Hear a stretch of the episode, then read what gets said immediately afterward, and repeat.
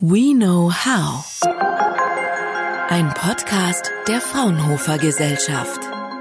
Hallo und herzlich willkommen zu einer neuen Folge des Fraunhofer Podcasts, die unter dem Eindruck des November-Lockdowns in Deutschland steht. Mit meinem heutigen Gast möchte ich darüber sprechen, welche Auswirkungen solch ein Lockdown auf die Städte und das Stadtleben hat, über Wege aus der Krise und natürlich die Stadt der Zukunft. Sein Name ist Claudius Schaufler und er leitet das Team Smart Urban Environments am Fraunhofer Institut für Arbeitswirtschaft und Organisation IAO in Stuttgart. Und genau dort in Stuttgart in seinem Büro am Telefon begrüße ich ihn ganz herzlich. Hallo ans IAO, herzlich willkommen, Herr Schaufler. Hallo, vielen Dank für die Einladung. Sehr gerne. Herr Schaufler, wir befinden uns in einem Kurzfrist-Lockdown und wieder trifft es die Kultur- und die Freizeitbranche und die Gastronomie natürlich den Einzelhandel noch nicht, aber auch über diesen werden wir heute sprechen. Das heißt, die Folgen des ersten Lockdowns aus dem Frühjahr 2020 sowie die leeren Bürogebäude und die leeren Einkaufsstraßen. Das ist die neue Normalität der Gegenwart. Sieht so auch die Zukunft der Städte aus? Ja, die, die Zukunft sieht hoffentlich nicht so aus. Das ist natürlich eine Momentaufnahme, die wir jetzt gerade bekommen aufgrund ja, einer gewissen Besonderheit bei diesem Virus, äh, und zwar, dass es sich über die Luft überträgt und deshalb ein Kontaktverbot ausgesprochen wurde. Und das ist natürlich für viele Städte fatal, weil das macht Städte nun mal aus, dass wir ja einen dichten Zusammenhang von unterschiedlichsten Nutzungen haben. Wir haben, das haben Sie schon genannt, die Bürogebäude, also die Gewerbe, die in der Stadt äh, vertreten sind. Wir haben die Gastronomie, wir haben dann auch das private Leben, praktisch die, die Wohnungsmärkte, die da angeschlossen sind. Alles kommt praktisch in der Stadt zusammen. Ähm, Hauptgrund natürlich auch für diese Schwierigkeiten, die wir jetzt haben, das ähm, sind auch, dass die Stadt natürlich nicht dafür gebaut wurde, mit einem Kontaktverbot auszukommen. Ähm, wir sehen jetzt gerade, dass natürlich, wenn sich Leute nicht mehr begegnen dürfen im öffentlichen Raum, der Zweck des Ganzen auch entfällt. Und dann muss man natürlich fragen, wieso ist das so? Also wieso haben wir Städte gebaut, äh, mit Oberflächen und mit städtischen Räumen, die sich oftmals einfach nur auf eine Nutzung beziehen, also sehr statisch sind in einer gewissen Weise. Man hat öffentliche Räume, da kann man sich treffen, man hat Gebäude, die sind einer Nutzung zugesprochen, wie zum Beispiel einem Bürogebäude oder einem Hotel. Und das ändert sich über die Lebenszyklen dieser Funktionen eigentlich nicht wirklich. Und da muss man natürlich fragen, warum ist das so? Warum sind da keine Alternativen da? Warum kann man städtische Infrastrukturen nicht wirklich flexibel nutzen. Und ich glaube, da steckt eine große Stellschraube drin, die wir, an der wir mal stärker drehen müssen, um eben Städte zukunftsfähiger zu machen, dass die auch reagieren können auf solche Entwicklungen, die da reinkommen, die wir so noch gar nicht voraussehen können, wie jetzt so eine Pandemie, aber die uns natürlich in unserem Alltag sehr stark beeinflussen. Äh, diese Anpassungen, die dürften ja noch dauern. Das liegt ja in der Natur der Sache, dass Städte sich eben nicht von heute auf morgen auf neue Gegebenheiten anpassen können. Selbst wenn wir jetzt ähm, sieben Monate äh, Zeit dafür hatten. Allerdings deutet, zumindest in meiner Wahrnehmung, alles darauf hin, dass die Stadt nach Corona nicht mehr die Stadt vor Corona sein wird, weil trotz staatlicher Unterstützung vor allem der Kulturbetrieb und die Gastronomie nachhaltig Schaden nehmen und dadurch die Besonderheiten des Stadtlebens wie ein vielfältiges Kultur- und Freizeitangebot wegbrechen. Auf der anderen Seite haben wir gesehen, dass Menschen auf dem Dorf im Frühjahr 2020 besser durch die Krise kamen, wenn man zum Beispiel an Homeschooling denkt und Bewegungseinschränkungen für Kinder vor allem, läuft das Dorf der Stadt in der Krise den Rang ab? Da haben Sie natürlich absolut recht. Also solche Funktionen wie das Nachtleben, die Nachtwirtschaft, äh, allgemein, die natürlich auch auf einer starken ähm, ja, kommunikativen Ebene, kulturellen Ebene unterwegs ist und auch die menschliche Nähe einfach braucht, um zu funktionieren natürlich, die hat dann natürlich Probleme und leidet unter so einem Kontaktverbot. Ich mache das mal so einem Beispiel in, in Stuttgart fest. Ähm, das hat sicherlich jeder mitbekommen mit diesem Krawall oder der Krawallnacht sozusagen, wo unterschiedlichste Leute dann auch in größeren Gruppen sich an einem öffentlichen Raum ähm, ja, bewegt haben, sich da aufgehalten haben und dann gewisse Konfliktpotenziale da geweckt wurden. Äh, das ist eine sehr interessante Entwicklung an der Stelle. Ähm, da man natürlich, wenn man die Nachtwirtschaft schließt und diese Flächen dann auch für das Ausleben dieser Kultur, man so, so Druckventile aufbaut. Ne? Irgendwo müssen die Leute ja hin, irgendwo möchten sie sich austauschen und in einer gewissen Weise eben dieses Leben fortführen. Und dann bewegen sie sich in Räume, die aber, wie gesagt, nicht so richtig dafür gemacht waren. Also man hat das gleiche ja in Frankfurt auch gesehen, am Opernplatz. Und dann äh, entstehen plötzlich Konfliktpotenziale und ähm, da muss man natürlich sich auch fragen, was sind denn pandemiefähige Flächen für eine Kulturwirtschaft in den Städten. Und das sind genau die Dinge, von denen ich auch vorher sprach. Wir haben keine Alternativen zu dem, was wir über Jahrzehnte aufgebaut haben, weil wir die Rahmenbedingungen nicht richtig verstanden haben, die da noch auf uns zukommen könnten, wie eine Pandemie, ein Kontaktverbot. Dafür wurden Städte schlichtweg nicht gebaut. Und da gilt es jetzt eben Alternativen aufzubauen. Das Dorf an sich ist sicherlich eine derzeit attraktive grüne Alternative natürlich auch. Das suchen die Menschen ja auch, wieder rauszukommen.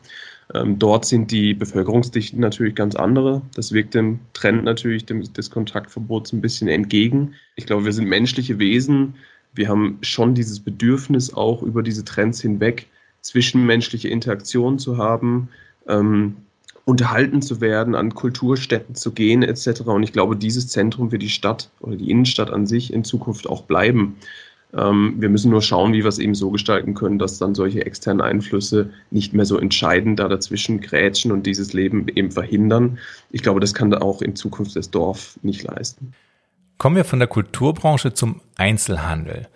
Dieser hat ja stark gelitten beim ersten Lockdown im Frühjahr 2020 und hat nun mit zwei Hauptfolgen zu kämpfen. Auf der einen Seite die ökonomisch natürlich, weil die Nachholeffekte nicht so stark ausfallen wie gewünscht, auch nicht ausfallen können, trotz Mehrwertsteuersenkung, weil die Anschaffungen nicht doppelt gemacht werden können. Und die zweite Folge ist die Verhaltensänderung der Konsumenten, die sich an den Onlinehandel zu gewöhnen scheinen. Sagen wir es mal so. Ich persönlich stelle mir die Umerziehung nach Corona schwierig vor, also die Menschen in die Einkaufsstraßen zu bekommen und sie zum Konsum zu bewegen. Das ist für den Einzelhandel ähm, signifikante ökonomische Effekte erzielt. Mhm. Ja, da sprechen Sie definitiv natürlich einen wichtigen, auch psychologischen Faktor in der ganzen Sache an. Ne? Also das Gleiche erleben wir auch im öffentlichen Nahverkehr die Leute fahren einfach nicht mehr so gerne mit der U-Bahn oder mit der S-Bahn, weil dort einfach viele Leute auf sie treffen und dann eine gewisse ja, Scheu auch vor solchen äh, Bewegungsmitteln auftritt. Genauso ist es im Handel. Also ich möchte jetzt auch nicht in einen stark äh, mit Menschen vollgepackten Laden reinlaufen, weil ich einfach selbst auch schon so ein bisschen diese, diese äh, in einer gewissen Weise Barriere in mir selbst aufbaue, nicht so viel mit Leuten in Kontakt zu kommen. Und ich glaube, da, da, liegen auch viele Chancen drin, den Einzelhandel neu zu denken und in einer gewissen Weise jetzt in die, in die analoge als auch digitale Welt weiterzudenken. Ähm, ich, da gibt es interessante Beispiele jetzt auch aus Stuttgart, als auch anderen Großstädten dann in Deutschland, wo Einzelhändler das Analoge sehr schön erweitert haben durch das Digitale ähm, dort haben sie zum Beispiel dann die, die, Lagerbestände extrem runtergeschraubt in den, in den ähm, wirklich Auslagen vor Ort in den Läden. Dort kann ich praktisch nur noch die nötigsten Dinge, wie zum Beispiel Schuhe anprobieren etc., wo ich dann wirklich einen Kontakt und eine gute Beratung brauche.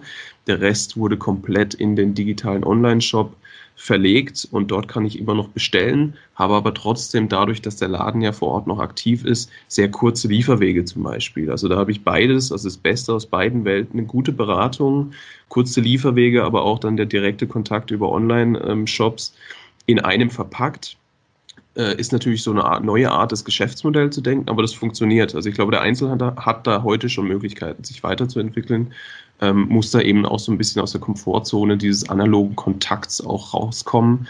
Ähm, wenn ich in der A-Lage bin, habe ich natürlich als Einzelhandel einen super Vorteil, da da immer die Leute vorbeigelaufen sind. Wenn das heute nicht mehr so ist, dann muss ich mir diese A-Lage halt in einer gewissen Weise neu schaffen über andere Kontaktwege. Neu schaffen ist ein gutes Stichwort. Ihr Institut, das Fraunhofer IAO, startet ja gemeinsam mit den Städten, Kommunen, aber auch der Wirtschaft sogenannte Innovationspartnerschaften, bei denen es genau darum gehen soll, neue Wege zu gehen, Neues zu schaffen und vor allem in ähm, sogenannten Reallaboren auch als Experiment neue Sachen auszuprobieren. Was ist hier der Plan und was, was haben die Beteiligten davon, vor allem auf der praktischen Ebene? Konkret ähm, haben wir in der Innovationspartnerschaft vier Leistungsbausteine, die sich über die nächsten zwei Jahre ziehen werden. Ähm, also als erstes natürlich, da wir auch angewandte Forschung hier vertreten, ähm, werden Studien veröffentlicht werden über die zwei Jahre. Wir werden erstmal eine Bedarfserhebung machen. Was sind denn die aktuellen Herausforderungen überhaupt daraus, da draußen in den Kommunen? Ähm, die Bedarfe werden wir dann aufnehmen und mit unseren Partnern nochmal diskutieren und daraus konkrete Szenarien auch für den Future of Public Space entwickeln. Und mit diesen Szenarien werden wir Anfang des nächsten Jahres rauskommen. dass wir auch Teil dieses öffentlichen Diskurses einfach werden, dass wir da eine Alternative darbieten können. Wie könnte das denn aussehen, auch wirklich visuell, nicht nur beschrieben im Text. Ähm, als, zweite, ähm, als zweiter Leistungsbaustein gehen wir dann raus und möchten diesen Szenarien in einer gewissen Weise ja auch näher kommen. Und deshalb fangen wir an, diese Experimente einzuführen. Das heißt, unsere Partner können dann gewisse Ideen, also unsere Partner können ja Kommunen, ähm, Unternehmen, also auch die Forschung selbst sein, Ideen pitchen, welche Experimente sie gerne sehen würden. Und die setzen wir den, mit denen dann kooperativ in 2021 um. Das heißt, wir werden schon Anfang nächsten Jahres mit den Szenarien einsteigen und konkrete Pilotprojekte über den Jahresverlauf in den Städten sehen. Also wir liefern da recht schnell Ergebnisse auf jeden Fall. Äh, all das wird begleitet von einem gewissen Wissenstransfer von uns seitens der Wissenschaft und der Morgenstadt-Initiative. Das heißt, es wird Webinare geben, es wird austauschende Impulse-Events geben, wo wir dann nochmal gewisse Inhalte aus der Forschung der aktuellen mit reinbringen etc. Das ist der dritte Leistungsbaustein und als vierter Leistungsbaustein gliedert sich dann eine Future Public Space Toolbox noch an, wo wir den Städten so einen Quick-Check mitgeben werden, wo sie praktisch die Performance ihrer eigenen öffentlichen Räume schnell checken können und auf der Basis dann auch entscheiden, was sie tun müssten. Äh, wir werden ein Lösungsportfolio entwickeln, wo die ganzen Experimente und Erkenntnisse aus den Experimenten mit drin sein werden. Und wir werden praktisch das denen in die Hand geben, sodass die dann nach dem Projekt oder schon während des Projektes diese ähm, eigenen Initiativen weitertreiben, verstetigen können oder sogar dann neue Projekte wieder mit unserer Mithilfe initiieren können. Worüber wir noch unbedingt sprechen müssen, ist das Thema Homeoffice, von dem nicht nur wir beide, sondern viele von uns betroffen waren, hauptsächlich die Büroarbeiter. Das liegt in der Natur der Sache. Hier ist das Thema ja über uns hereingebrochen und hat äh, im Zuge einer Art Zwangsdigitalisierung die Arbeit in die eigenen vier Wände verlagert. Was wir auch beobachtet haben, ist, dass es kaum Produktivitätseinbußen dadurch gab und es gibt große Unternehmen, darunter DAX-Unternehmen, die das Homeoffice zum Standard machen wollen. Längst aber nicht alle, denn hier eine weitere Beobachtung gab es plötzlich eine Diskussion über die Arbeitskultur. Es geht um die Frage, ist nur Arbeit im Büro echte, richtige Arbeit?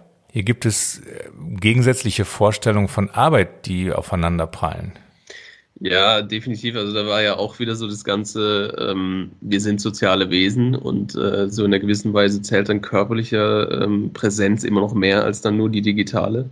Haben wir jetzt derzeit auch gemerkt, dass das ähm, gewissen Kulturwandel braucht. Und dieser Kulturwandel vollzieht sich da auch etwas langsamer als der technologische Wandel, ganz klar die Möglichkeiten waren da, aber man musste sich erstmal so dran gewöhnen. Und ich glaube, jetzt so nach einem halben Jahr ist es zumindest mal bei uns, ähm, da wir da sehr offen mit umgehen und diesen Kulturwandel auch wirklich zulassen, ähm, etabliert in einer gewissen Weise. Aber ich kann mir sehr gut vorstellen, dass auch gerade in der Wirtschaft draußen, in der Wertschöpfung, in der wirklichen Produktentwicklung und dann auch Produktion ganz andere Zyklen gibt. Und da äh, frage ich mich auch selbst, was sind denn dann die Anwendungsmodelle von Homeoffice? Ähm, und bräuchten wir da vielleicht nicht sogar auch neue räumliche Konstellationen für sowas? Also Homeoffice ist natürlich eine Möglichkeit, jetzt auch in, in Sache Kontaktverbot, das ist das Effektivste, ich bleibe zu Hause. Aber in Zukunft denke ich da auch eher mehr an solche dezentrale Arbeitsmodelle.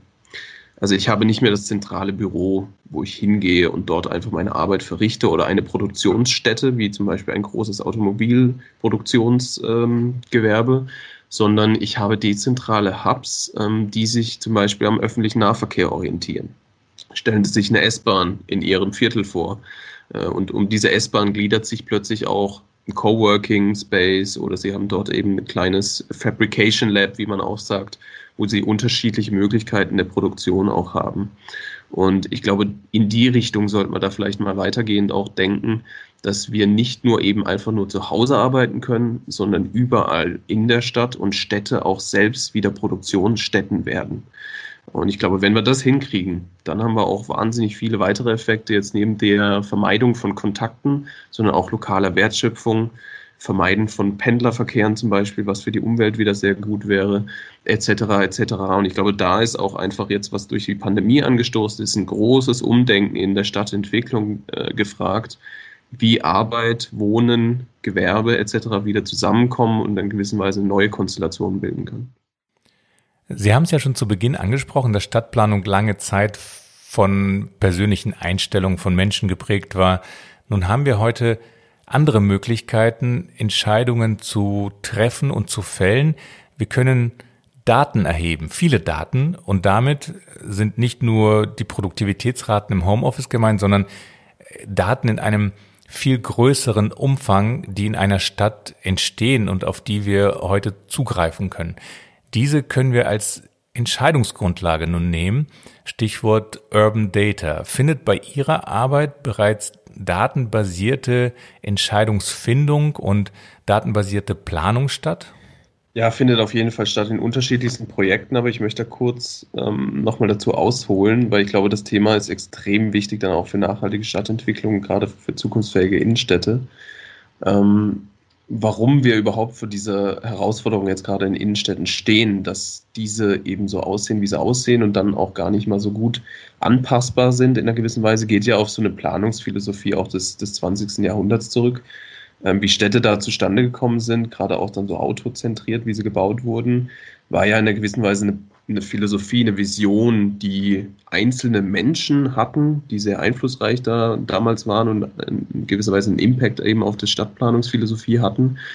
Ähm, und die das so interpretiert hatten, dass das jetzt so sein müsste und Städte so auszusehen hätten. Ähm, dann hat, ist man davon ausgegangen, dass es gut ist, zum Beispiel den Arbeitsplatz zu trennen von dort, wo man wohnt ähm, dadurch sind eben solche Pendlerverkehre auch entstanden. Das waren reine Interpretationen von einzelnen Stadtplanern.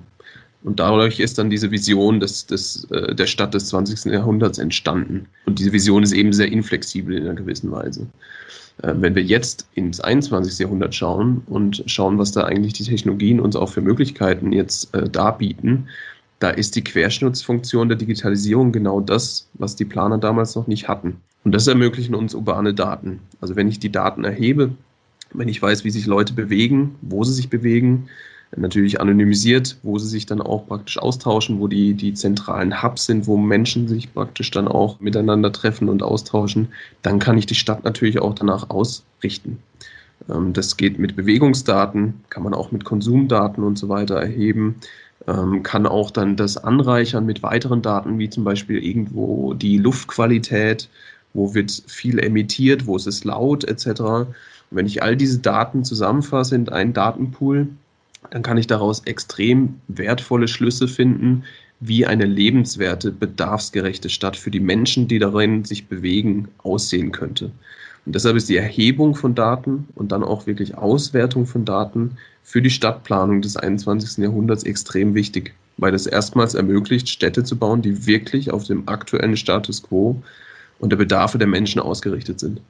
Lassen Sie uns einen Blick in die Zukunft wagen. Und das muss jetzt nicht mehr der Blick in die Glaskugel sein, denn wir haben es ja gelernt in diesem Podcast, wir können datenbasierte Entscheidungen und auch datenbasierte Voraussagen treffen. Deshalb frage ich nach allem, was Sie bisher gelernt haben, was Sie wissen, wie sieht in Ihrer Vorstellung eine flexible, resiliente, zukunftsfähige Stadt 2030 oder auch darüber hinaus 2040, 2050, in der wir uns alle wohlfühlen können? Also an erster Stelle stellen wir erstmal den, den Menschen wieder in den Vordergrund. Ähm, ich hoffe, wir bauen nicht mehr und machen den gleichen Fehler nochmal Städte für das Automobil oder ähnliches, dass dann so wie so ja, gewisse Schneisen sich dann mit Straßen durch die Städte zieht und äh, die Menschen voneinander trennt. Ähm, wenn wir den Menschen in den Mittelpunkt stellen, dann werden wir automatisch merken, dass, wenn wir das auf die Bedarfe ausrichten, plötzlich sehr lebenswerte Städte bei rauskommen, weil der einzige Zweck in der Stadt zu wohnen eben der, die menschliche Begegnung ist. Und wenn wir das schaffen, schon viel gewonnen haben. Ähm, und dann gibt es natürlich gewisse Trends, die sich dann jetzt in den nächsten zehn Jahren noch auswirken werden, die auch genau dieses Leben in der Stadt nochmal sehr stark prägen werden. Ähm, wir reden da vor allem dann eben auch von der Klimaadaption. Der Klimawandel ist ein Thema, das uns auch noch weit über die Pandemie hinweg beschäftigen wird. Das heißt, die Stadt der Zukunft muss sich gezwungenermaßen mit diesem Thema beschäftigen.